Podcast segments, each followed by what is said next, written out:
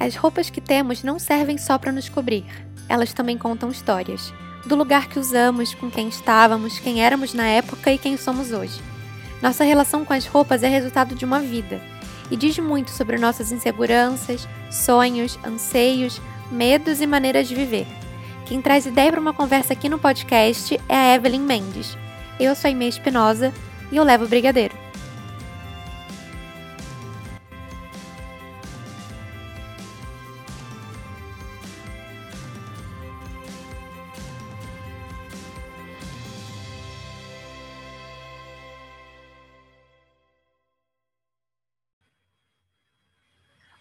Oi, Evelyn, seja muito bem-vinda ao meu podcast. Fiquei muito feliz que você topou participar, então seja muito, muito bem-vinda. Oi, eu que agradeço pelo convite, eu fiquei super lisonjeada, estou me sentindo super importante participar do seu podcast. É minha primeira vez, então vamos ver o que vai dar. Espero que corra tudo bem vai dar tudo muito certo. E se apresenta para quem não te conhece. Fala um pouquinho de você, o que você quiser falar. Certo. Bom, meu nome é Evelyn e eu sou designer de moda. Eu sou a equipe por trás do ateliê Evelyn Mendes, um ateliê que leva o meu nome, é, não por vontade própria, mas porque o destino quis assim. E, bom, eu sou filha de floricultores, sou uma menina simples que veio da roça, e, enfim, gosto de falar bastante, sou viciada em café, muito viciada em café, e vivo em constante evolução e aprendizado. Esse sou eu. Eu amei que você é filha de floricultor, que amor. Minha mãe é a maluquinha da planta. A minha mãe ela tem uma selva particular aqui em casa. E, gente, esse barulho que vocês estão escutando é o meu ar-condicionado, porque o Rio de Janeiro não está permitindo algo diferente desse calor eh, enlouquecedor que está fazendo. E Evelyn, o tema desse podcast. Evelyn, ótimo, né? Porque a Evelyn sabe qual é. Você, pessoa que está ouvindo esse podcast, é, o tema desse episódio veio de uma live que a Evelyn fez no Instagram dela, falando sobre as referências tóxicas que a gente tem é, de moda, de vestir, pelo que as pessoas falam pra gente, pelo que a gente vem agregando ao longo da vida. E você falou uma coisa que tem muito a ver também com o seu trabalho, que eu fiquei muito na cabeça, que era essa coisa de o que pode e o que não pode para uma debutante usar, e o que pode e o que não pode para uma noiva usar. E eu acho isso uma coisa tão bizarra, porque quando a gente para para analisar, como você falou na live, é um processo de uma vida, né? Até chegar nesse momento, alguém foi falando para esse alguém que falou para um outro alguém, que falou para um outro alguém, até chegar na consumidora final, que é essa noiva, essa debutante, essa sei lá o quê. E pode ser qualquer evento, né? Falando dessas duas, porque são coisas mais clássicas. Quando que você reparou essas referências? Foi com você mesma ou foi através de clientes que chegaram para você? Na verdade, foi através da, da minha vivência nas lojas que eu trabalhei é, eu comecei a reparar que existia um padrão muito específico quando a mulher ia me procurar na loja que eu atendia.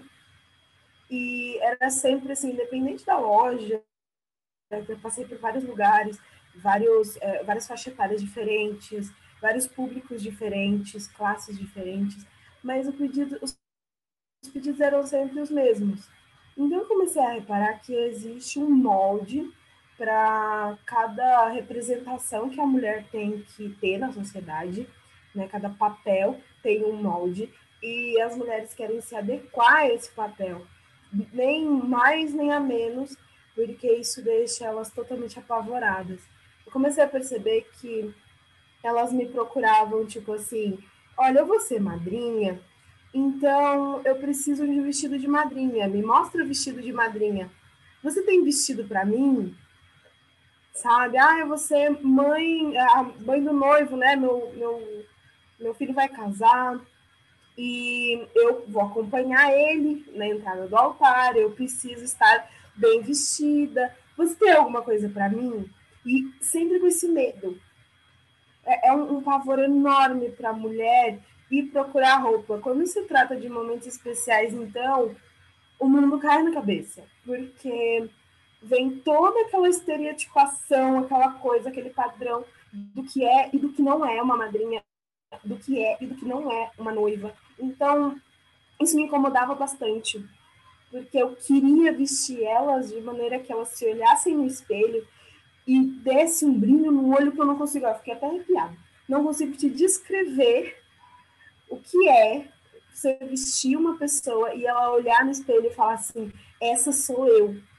Eu amei essa roupa, de modo que eu poderia sair daqui agora me sentindo a mulher mais feliz e mais linda do mundo. Eu só queria isso. Mas quando eu colocava elas no que a sociedade esperava que elas vestissem naquele momento, era um tanto faz. Sabe quando você vai numa loja e está procurando algo específico, mas não tem, e você sai com uma coisa que é o que tem, é o que serviu, é a cor que tinha, você não sai feliz, mas você sai com uma peça. Então era sempre aquela sensação. E eu, quando tentava introduzir nelas algo diferente, não, mas você pode. Nossa, as dúvidas assim caíam por terra e elas começavam a duvidar até de mim como profissional. Ai, mas você tem certeza? Não, mas eu vi em tal lugar que não se usa essa cor para mãe de noivo. Não, mas noiva não usa isso, onde já se viu. Não só por elas e pela sociedade, mas também eu via bastante isso nas minhas colegas de trabalho. Então, houve momentos em que eu ajudei e atendi mulheres e depois as minhas, as minhas colegas vinham falar comigo. Você é louca? Como você deixou aquela mulher levar aquele vestido? E eu, ai, gente, a mulher tava feliz. Qual que é o problema? Ela tava feliz, ela tava maravilhosa. Não, não... Ai, mas aquela cor não se usa, ou aquele modelo tava ridículo. Não, não vi nada de ridículo. Não tinha nada de ridículo nem no corpo dela, nem nela, nem na escolha dela. Ridículo é o seu pensamento. Então, foi aí que eu, que eu percebi, e, e eu ia no meu dia a dia, cada vez mais essa areinha me, me incomodando ali, e aí eu, eu percebi que isso é um desconforto muito grande para mim. Ter que conviver com isso, sabe? Ter que escutar todos os dias isso. Isso drenava muito a minha energia. Não, e, e, com razão. Se eu fiquei assim só de ouvir você falar, imagina isso no dia a dia, né? Quando você está em contato direto com a pessoa que está passando por essa situação. Uma coisa que você falou isso de madrinha, e eu acho muito doido, porque você costuma ver as cores clássicas da madrinha, né? As madrinhas todas de rosa, as madrinhas todas de tal cor, é, agora tá numa onda de madrinha. Tá numa onda, é ótimo, né? Eu que tô decidindo essa onda, mas eu tenho visto muita, muita madrinha de verde musgo, verde militar, um verde mais assim, um verde oliva. E eu tinha visto uma vez uma, eh, uma noiva que fez as madrinhas todas de branco e eu achei lindo. E é muito louco que você vê, quando você vê as pessoas criticando num casamento, as pessoas estão criticando uma coisa que, é, que diz muito sobre aquela noiva, né? Que diz muito sobre como a maneira como ela vê a, a moda, ou como ela vê a essência do casamento dela e tudo mais. E aí a gente acha que essa pessoa é a diferentona, sendo que a questão que está tornando ela diferente é porque de fato ela é um ser humano diferente. Então, que bom que no casamento dela as coisas têm a cara dela, né? Que eu acho muito doido quando você vai num casamento ou numa festa de 15 anos ou qualquer coisa assim que você vai, uma casa, alguma coisa assim que é para ser uma coisa mais pessoal.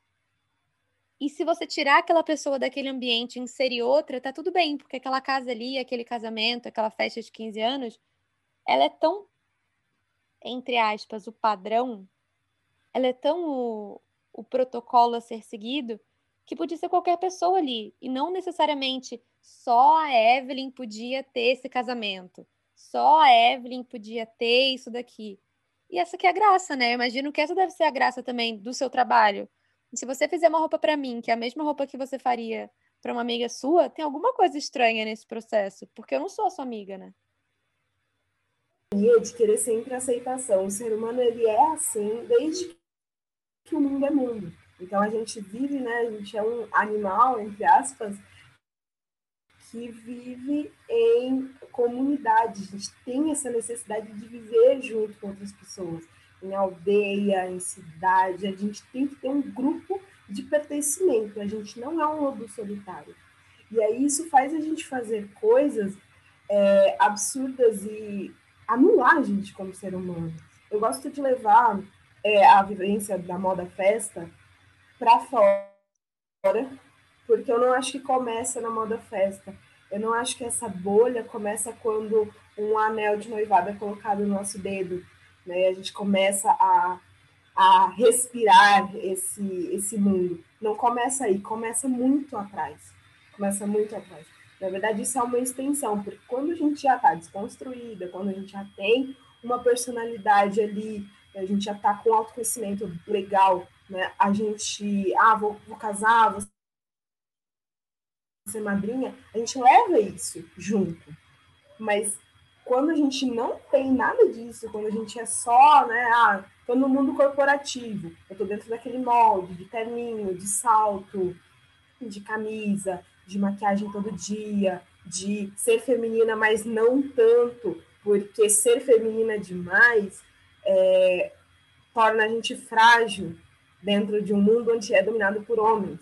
Ah, se a gente tem, sei lá, um, a gente tra trabalha numa loja de biquíni ou numa loja de streetwear, já é aquela coisa mais camiseta rasgada, né, topinho, é, barriga de fora. Então tem sempre, não, não existe o bom ou o ruim, mas sempre tem um padrão onde a gente se encaixa para ser aceito pela sociedade, para aquele grupo. E quando a gente se vê no momento especial da nossa vida, único, um dia assim que vai ficar para sempre na nossa cabeça, nas fotos, na, na, cabeça de outras pessoas, pessoas que às vezes nem veem a gente no dia a dia, tanto família como amigos, enfim, pessoas que, que não convivem com a gente vão ver a gente e se expressa de forma totalmente igual porque a gente quer ser é, inserida em um grupo e aceita naquele grupo. Porque senão vão vir olhares, vão vir comentários. E isso é a morte para a gente. A gente não está preparado para isso. Nós não estamos preparadas para não ser aceitas. A gente nunca foi aceita pela sociedade. É incrível, né? Queimaram a gente. Então, a gente nunca foi aceito pela sociedade. Mas quando é, a gente tenta tanto, tanto, tanto, mesmo sem, não, sem conseguir, parece que dá aquele alívio. Ah, eu fiz o que fiz o que a sociedade esperou. Né? Eu, fiz, eu fiz isso porque, porque todo mundo quis que eu fizesse. É, é bem louco isso. Eu gosto de levar para fora da, do, do meio ali que a gente que eu vivo, porque eu acho que começa bem antes, sabe? Mas com certeza, com certeza. E você estava falando e me veio essa coisa da, da, crítica, me veio muito na cabeça, como em diversos casamentos que eu fui, a pessoa ela espera a noiva aparecer para fazer uma análise do vestido. Sendo que, gente, você não está convidada ali por aquela pessoa. Você não foi convidada. A, a graça de você estar tá ali não é você comemorar o amor daquela pessoa por quem quer que seja que ela está casando.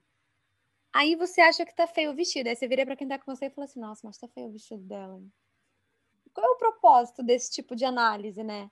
Para que Vai isso? Para quê? E, e eu acho que existe uma coisa, a gente. Por isso que depois que eu, eu tinha. Eu era a pessoa que achava que moda era meio fútil, sabe? Meio. Ai, gente, tá bom. Tá bom que eu vou me preocupar com a roupa. Tá bom. Eu vou vestir isso daqui porque é legal, mas ok. E quando você para para ver que a moda é um conjunto de coisas, né, que vem com tanta coisa junto, porque a noiva, por exemplo, ela vai casar o vestido é a peça principal, não é o amor dela naquele ambiente, é o vestido. Mas junto com o vestido vem o projeto noiva, vem a academia, vem o personal, porque não pode casar gorda. E aí você vai falar assim, gente, mas é, é cada uma, né? É o corpo de cada uma, é a maneira de cada uma. O que é, o que é um corpo, o corpo gordo e por que o corpo gordo para você não, não merece viver essa experiência? Só o corpo magro pode casar. Se o corpo gordo casar, a gente casa, casa, mas casa quieto. Casa, não posta uma foto. Casa, mas se tapa. Não deixa a galera ver. Se você é uma debutante gorda, então, que você é uma adolescente, é a morte. Ainda mais numa fase que você olha e é todo mundo meio igual, né? Todo mundo se veste meio igual, assim. Então, que loucura que é a moda, é ser exatamente o que você falou, é, ela, ela tem um contexto muito maior do que só a roupa que você veste. E que vem muito antes do momento que você escolheu vestir aquela roupa, né? Sim, você tinha falado uma coisa que me escapou lá atrás das cores.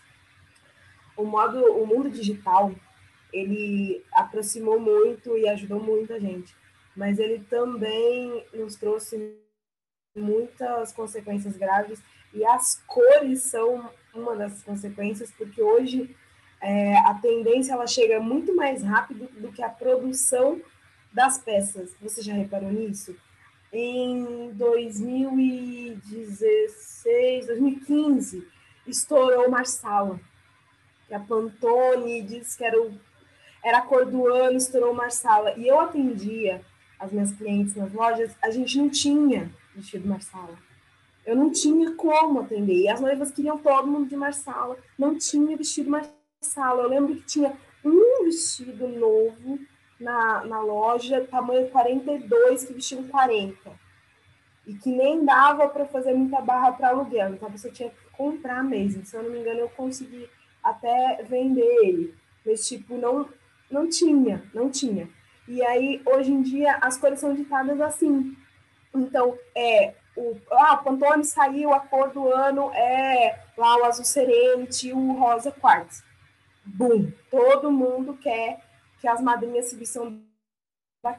E aí não existe uma preocupação de se vai ter peça, se vai ter do tamanho, se vai ter do estilo do casamento. Eu quero essas cores. Pronto. Ou você vai dar certo com a, com a madrinha ou não vai. É isso, eu quero essas cores.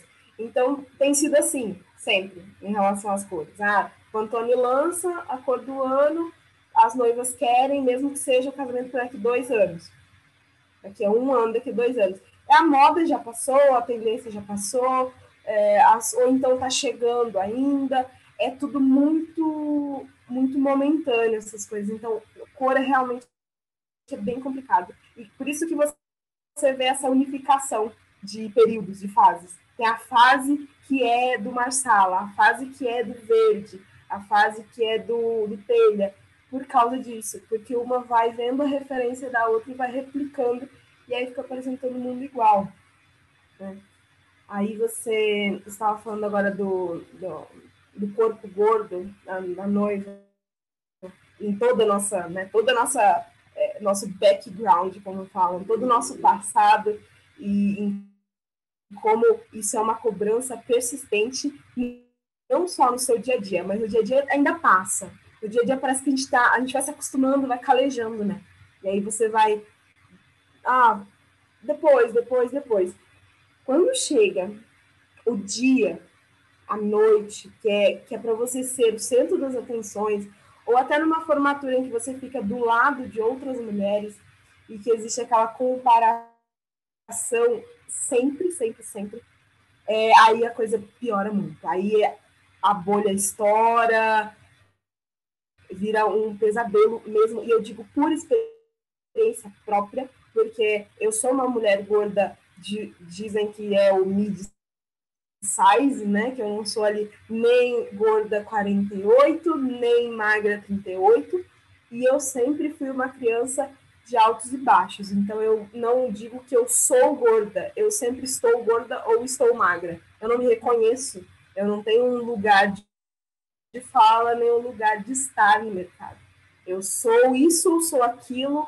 O meu corpo ele responde de forma muito aleatória. Então, mesmo que eu esteja fazendo exercício, eu posso estar gorda, ou estou comendo mal pra caramba, eu posso estar magra 36. A minha vida sempre foi assim desde que eu me conheço por gente. Hoje eu estou numa fase gorda, não tenho nada que eu consiga vestir no, no meu guarda-roupa. Eu tenho duas calças que me servem mais ou menos e duas camisas que eu consegui trocar no brechó. Então, a pandemia veio super legal para mim, porque eu não saio mesmo. Então, não tenho que vestir. Ficou. Eu deixo, eu deixo ali aquelas duas mudinhas de roupa para quando eu tiver fazer prova, enfim. E aí, quando a gente se pega num momento importante, eu fui uma debutante gorda e foi horrível. A luva até acima do cotovelo, até o meio do braço, eu sempre tive braço gordo. Não, não era uma coisa de, tipo, ah, eu tava magra, meu braço era fino. Não, meu braço sempre foi gordo. E a luva pink até em cima. Gente, quando a mulher veio com aquilo, eu falei, como assim luva? Eu vou ter que usar isso? Eu não queria usar. Eu não achava legal de usar. Mas usava na época. Eu fui e coloquei. O, o vestido eu até não me importei muito. Mas foi um incômodo, era um incômodo grande. É que eu não fiquei presa nisso, não fiquei tão presa nisso. Mas hoje eu olho as fotos e eu lembro que eu não queria tirar foto.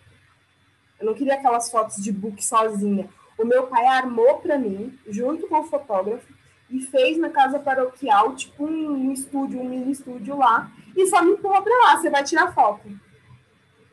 Nossa, eu, eu fiquei assim, mas eu não quero, mas você vai tirar foto. E até hoje eu olho para aquelas fotos e não me reconheço, não sou eu. Não, não acho que, assim, na hora eu não fiquei muito encanada, mas eu olho para aquilo, não era eu. Aí vai casamento, não é a gente, porque a gente está ali num momento tão. A gente já não sabe nossa, nossa característica, a gente não tem o conhecimento, a gente não reconhece o nosso corpo como um corpo bonito, porque a mídia diz que não é. E outra, o mercado de eventos, não só o mercado de casamentos, mas de evento geral, a gente precisa falar as verdades aqui, né? Eu sou, você sabe, isso lá na live que eu, eu falo. Esse mercado, ele é racista, ele é gordofóbico, ele é xenofóbico, ele é tudo que você imaginar de, assim, o que for fora do padrão de revista de, de moda, revista de imediatista, assim, é, tipo, padrão midiático, esse mercado ele abomina. Ele não quer fotografar uma pessoa fora do padrão, porque ele foi condicionado a ver nas revistas e onde ele aprendeu que aquilo é feio. Então ele aprendeu a tratar a pele, seja a Gisele Bint que for. Ele aprendeu a afinar linhas de expressão, a afinar corpo, a tratar a pele. Então ele não quer ter esse trabalho. Ele tem, ele tem nojo de pessoas fora do padrão. Infelizmente o mercado ele é assim. E aí a gente se vê totalmente entre a espada e a parede. Por isso que eu queria aprender. Cara, você falou muita coisa que é muito verdade e a gente não se toca de primeira que isso é assim. Eu lembro na faculdade, eu fiz cinema, né? E aí na faculdade tive uma aula de. Era uma aula num laboratório super tecnológico, de computadores, assim. E era uma aula de fazer animação. E o professor falou assim: abre o Photoshop. Eu falei: qual é o ícone do Photoshop? Como é que eu sei qual é o Photoshop aqui? Aí ele: Photoshop, você não usava na adolescência para tirar espinha, não? O que, que você fazia com as suas fotos de espinha na adolescência? Eu falei, nada, postava assim. Aí ele falou assim, ah, esse aqui. Aí eu fiquei pensando, tipo, realmente eu não fazia nada. Em que momento que eu aceitei que eu precisaria de alguma coisa? Em que momento que eu achei. Eu tive uma fase na adolescência que eu achava que eu tinha que botar silicone. E eu não sei por que eu achava isso. Porque eu nunca fui incomodada com o meu peito. Eu nunca senti um incômodo. Falei assim, ai, nossa, feio, pequeno. Ou isso. Não. Então, quando é isso? Quando aconteceu isso, né? E, e como a gente acha legal quando a gente vê, de um modo geral, né? Gente que se veste de quem ela é. E aí, quando a gente vai se vestir, a gente vai no Pinterest e aí a gente bota mom jeans. Aí a gente vê um bando de gente usando mom jeans igual. E aí a gente pega esse mom jeans e sai na rua. E eu um dia abri meu armário no passado e falei assim: tá igual a todo mundo, né? Chato meu armário. Tirando assim as minhas blusas da Disney, que não é todo mundo que usa, ou quando usa, fala, ai, tô usando uma roupinha funny. Eu fico assim, gente, não é funny, eu não tô usando funny, eu tô expressando meu amor nessa roupa. E aí você começa a ver que em que momento da vida que a gente deixou de achar graça em se vestir? Quando a gente era criança, a gente botava roupa, saia desfilando pela casa, aí botava a blusa de bolinha com a calça de listrinha, com o arquinho da Emília, a, blusa, a bolsinha de pelo e saía andando pela casa. Em que momento que se vestir virou uma coisa maçante? Em que momento que a gente aceitou que podia ser assim, né? E por que, que a gente deixa esse mercado ditar pra gente a maneira que tem que ser? Por que a cerimonialista tem que dizer como é que vai ser seu casamento? Por que a costureira que você contratou ou a designer que você contratou para fazer o seu o seu vestido, para desenhar o seu vestido, por que, que ela tem que dizer a maneira que você vai se vestir? Eu sou viciada em fábrica de casamentos, eu assisto com meu namorado sempre. E a gente fica olhando e a gente fala assim, cara, você tem uma pessoa que eu nunca vestiria uma roupa, e se você, pessoa que está ouvindo esse podcast, for parente dele, me desculpa. Mas eu olho e falo assim: não tem condição de eu usar uma roupa do Lucas Anderi. Não tem condição. Porque eu olho para a maneira que ele fala, e eu acho que ele faz os vestidos bonitos, outros eu não, não gosto muito, mas. Gente, eu não consigo acreditar a pessoa virar e falar assim: noiva minha não veste isso. Ela não é sua noiva. Ela não é sua noiva. E não é ela que tem que decidir, o casamento não é dela. Então eu acho isso umas coisas muito bizarras. E você falou uma coisa agora que eu nunca tinha parado para pensar por esse ângulo.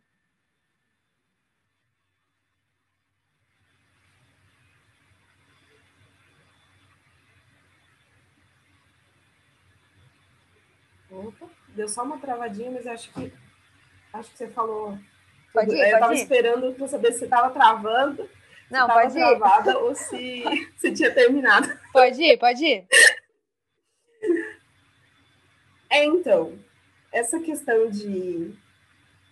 É, você falou quando que a gente começou, eu adoro, foi o que eu falei lá na live, adoro pegar um pensamento, uma pergunta, um, uma reflexão e pensar, pensar longe, sabe? Bem atrás, quando Adão e Eva não, não vestiam nada e se deram conta do seu pudor e colocaram folhas na frente, sabe, do próprio corpo.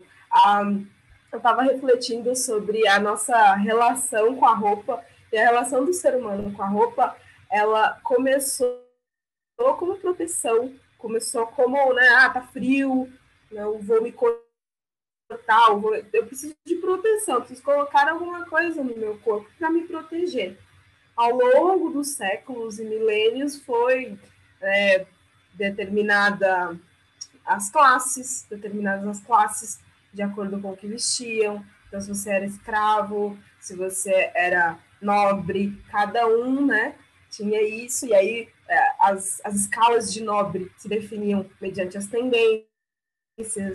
Então, quanto mais coisa nova aparecia e os nobres mais ricos usavam, mais os nobres de classe baixa queriam, e aí eles replicavam e aí era sempre essa constante corrida do quem usa algo mais novo e quem replica mais rápido.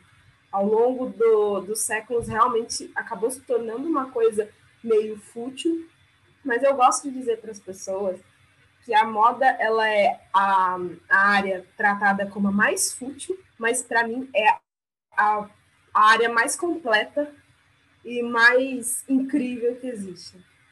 Porque tudo que você quiser ser na vida, você consegue entrar no mundo da moda. Ah, mas eu quero ser advogada. Existe advocacia específica para moda, específica para marcas de moda. Porque, né, imagem, direitos, criação, enfim, existe algo que precisa ser é, tratado específico para moda.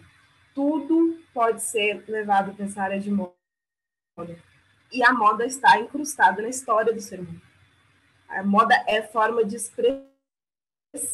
E quando a gente olha para a nossa forma de expressão, ela é podada desde o momento em que a nossa mãe sabe que a gente está na barriga. Porque a partir do momento que o doutor diz qual é a sua genitália, qual é o seu sexo biológico, já você já tem o primeiro sapatinho. Ou até não, até antes mesmo ah, não dá para saber, mas eu estou grávida, eu vou dizer para o mundo que eu estou grávida. O simbolismo do primeiro sapatinho é absurdo. A notícia de estar grávida é dada com a primeira roupinha, a primeira camisetinha de time, o primeiro sapatinho. Então, aí vem o sexo do bebê, as cores de menino, as cores de menina, algumas cores neutras, mas aí você pesa no tipo de roupa, se é uma calça, é para menina, para menino, se é, é, o vestido é para menina, mesmo que os dois sejam laranja, mas existe ali o sexismo. E aí você vai sendo podada desde a hora que ah, o cabelo tá compridinho, mas ele tá com roupa de menino, ele é um menino. Ah, ela tá carequinha. Quantas vezes a minha mãe me conta que eu era carequinha e ela pegava um lacinho, passava no sabonete para colar na minha carequinha. Gente, eu preciso ter um lacinho na minha carequinha para que ninguém chegue para mim e diga, ai, que lindo esse menininho. Não, é uma menininha, você não tá vendo? Tem um lacinho na cabeça, sabe? Aí você vai sendo, vai crescendo. É uma coisa tão, tão inconsciente. Aí você para para pensar, por que, que é inconsciente? Porque a gente não foi ensinada a fazer diferente. A gente já cresceu assim. A gente saiu da barriga da mãe, é uma menina, toma aqui o seu vestidinho, toma aqui o seu lacinho. E aquilo que você falou do medo de se vestir também, e da nossa imagem, né? Eu tenho histórias hilárias que eu queria sair com os meus tios para uma festa. Acho que eu tinha uns três anos. E eu cismei que eu queria o vestido, queria sair com o vestido da minha tia, só que minha tia, tipo, tem seis anos a mais que eu. Então eu queria, eu queria vestir aquele vestido. Eu só ia na festa se fosse aquele vestido. E a minha mãe conta que os meus tios, ah, é? Pois você vai com esse vestido. A minha mãe, que isso, coisa ridícula. Me colocaram dentro do vestido, amarraram o vestido todo em mim e eu fui para a festa com aquele vestido. Maravilhoso. Então, em que momento que a gente cresceu e pensou, não vou usar isso porque as pessoas vão me olhar e vão me achar ridícula? Em que momento? em que momento que o nosso, a nossa concepção de corpo passou a, a ofender as outras pessoas. Eu tenho outra história, que quando eu estava na escola, no primeiro dia de aula, a gente tinha que escrever características do nosso colega do lado. E eu já era tida como a menina gorda da sala que ninguém queria sentar perto. Mas aí uma coleguinha sentou do meu lado assim, a gente já se conhecia de outros anos. E para mim, na minha concepção, o corpo dela era muito parecido com o meu. Nós éramos duas meninas gordas, nós tínhamos, sei lá, 10, 11 anos por aí. Para mim, nós duas éramos gordas e estava tudo bem. Eu fui de escrever que uma das características da menina era ser gordinha, fofinha. Para quê? Para quê? Foi o ano todo eu sendo esculachada das piores maneiras pela sala. Porque ela, apesar de ter o corpo é, parecido com o meu, ela tinha um outro padrão social, tinha uma outra classe social. E eu era esculachada, sempre fui a esculachada. Então ninguém ia dizer que realmente era aquilo que estava dizendo, que era uma afronta. E até hoje isso martela na minha cabeça. Como que aquelas pessoas achavam que a gente era diferente uma da outra? qual que era o problema, principalmente? Qual que era a ofensa? Exato. Isso vem, se pesa. Não, exatamente. E assim, porque é essa a questão. Qual é a ofensa, né? Porque, obviamente, você pode falar de maneiras é, ofensivas sobre um corpo gordo, ou você pode falar um corpo gordo de uma maneira normal, porque é um corpo gordo, assim como você pode ofender né? Eu sempre tinha um professor meu na na escola que ele disse uma vez, falou assim, gente, você pode falar coisas absurdas sobre qualquer pessoa, você pode mandar alguém a merda sorrindo, você pode mandar alguém a merda aos gritos. Então, ofender você consegue ofender de várias maneiras, mas qual é o problema de você ter falado que essa menina, dentre as muitas coisas que ela tinha como característica, uma delas era o corpo gordo, porque era como você via. Era, você via nessa uma semelhança, né? E, e eu acho muito doido como depois de um tempo se tornou aceitável você criticar os corpos alheios e a maneira que os outros se vestem. Eu acho tão bizarro quando tem na internet. E isso vem assim, né, de uma cultura de tabloide, caras, quem, contigo, essas coisas todas, de você ver batalha de look. Quem vestiu melhor? Gente, vestiram diferente. Não tem como você comparar a maneira que a Gisele Bündchen vestiu uma roupa com a maneira que eu vou vestir.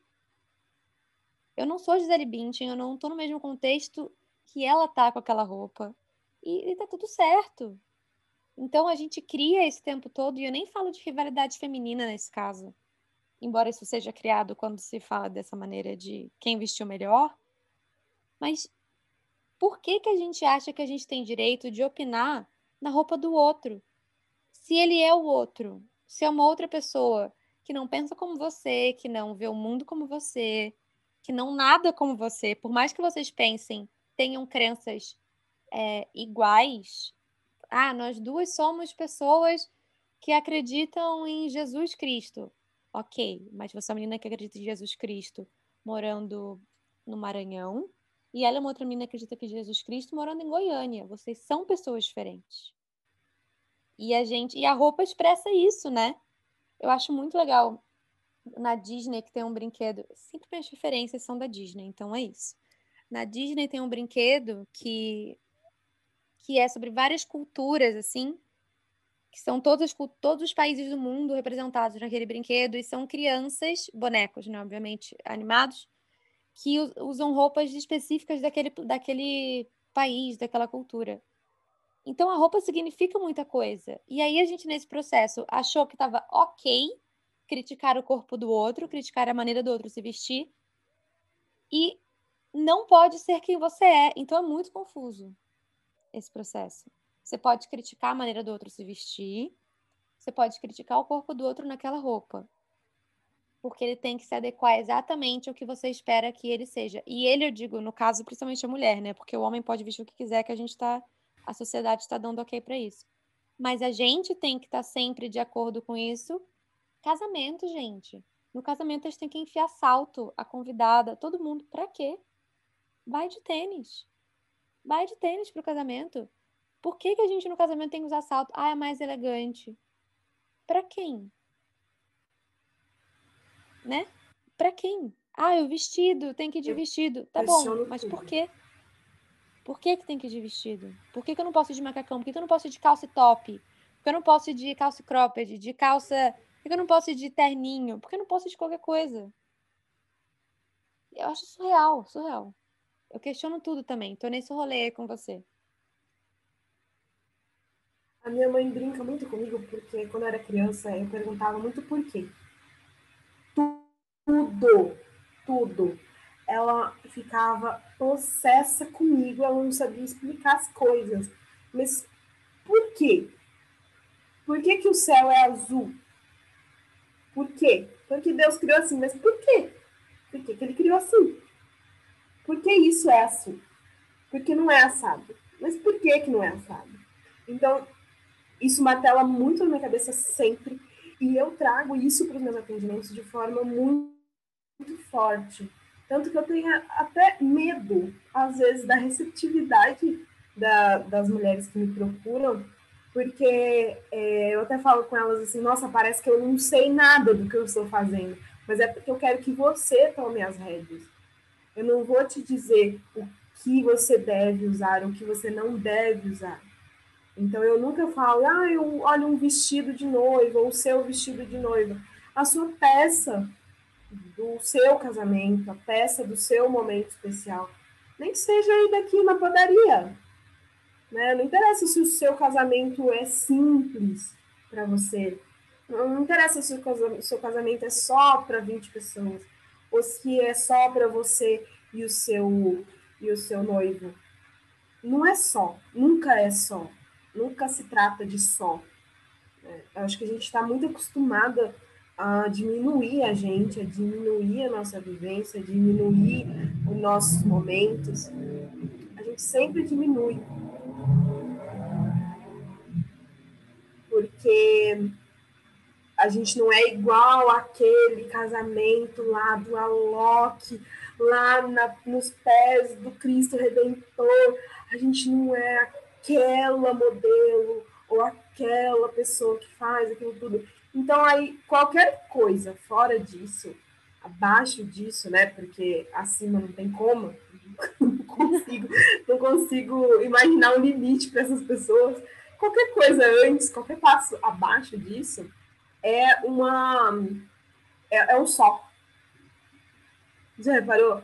Ah, às vezes as, as noivas me procuram assim, ah, preciso de um orçamento porque eu vou casar, mas é só um casamento simples na minha casa mesmo. É o seu casamento, sabe? É a sua formatura.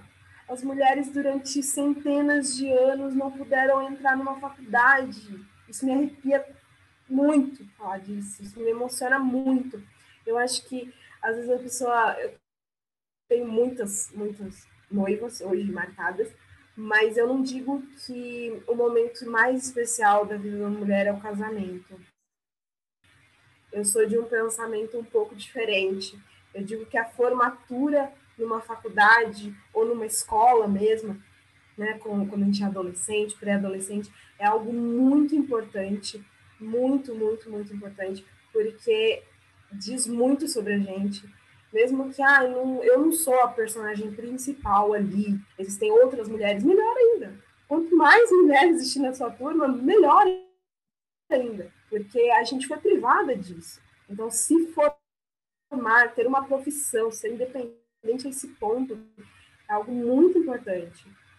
E aí a gente acaba desmerecendo isso, que é sempre só, ah, vou fazer só um aniversário aqui, né? Vou fazer só uma formatura, é só uma coisa simples. Não é simples. Você não precisa vestir um, um vestidinho da, sei lá, da Zara, um vestidinho da Renner, para se casar, porque é só um casamentinho.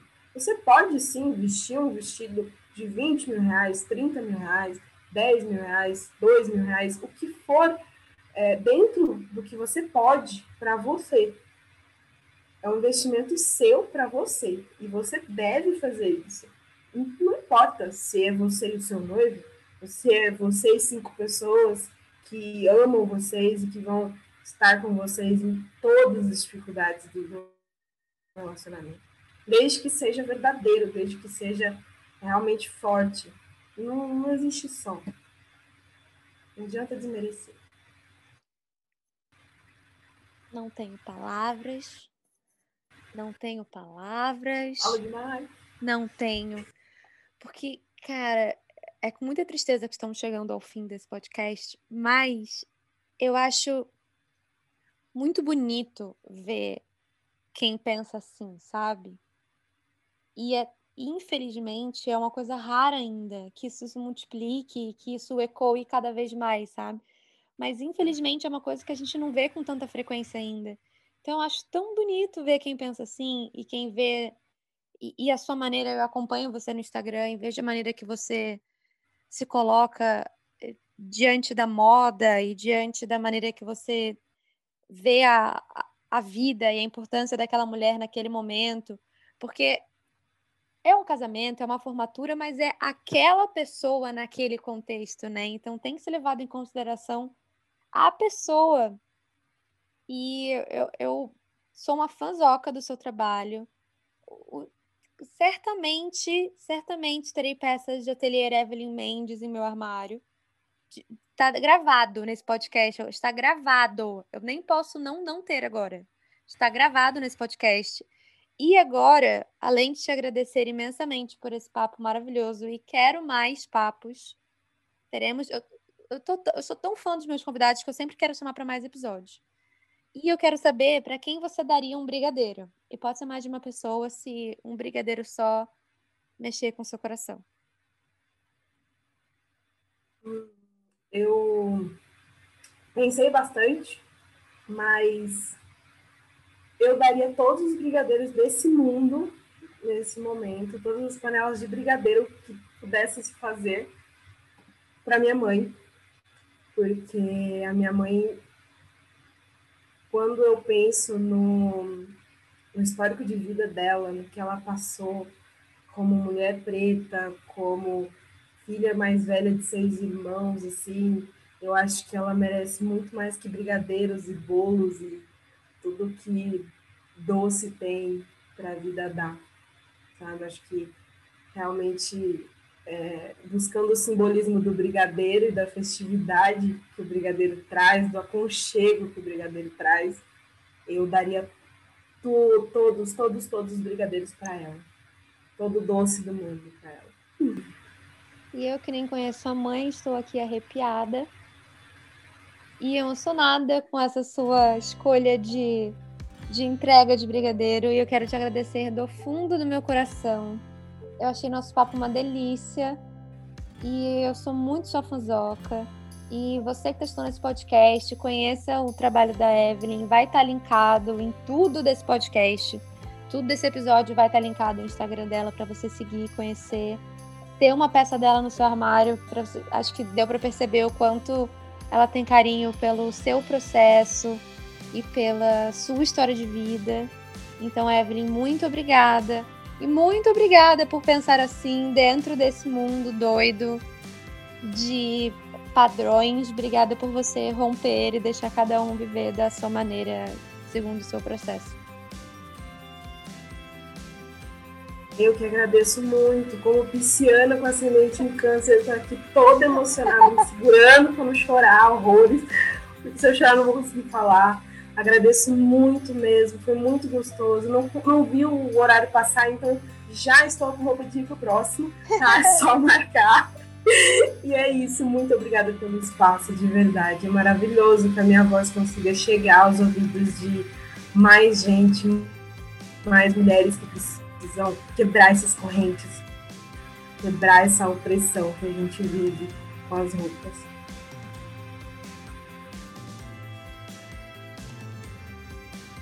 Espero que você tenha gostado de mais um episódio do podcast e que a gente se encontre muito por aqui. Até a próxima semana!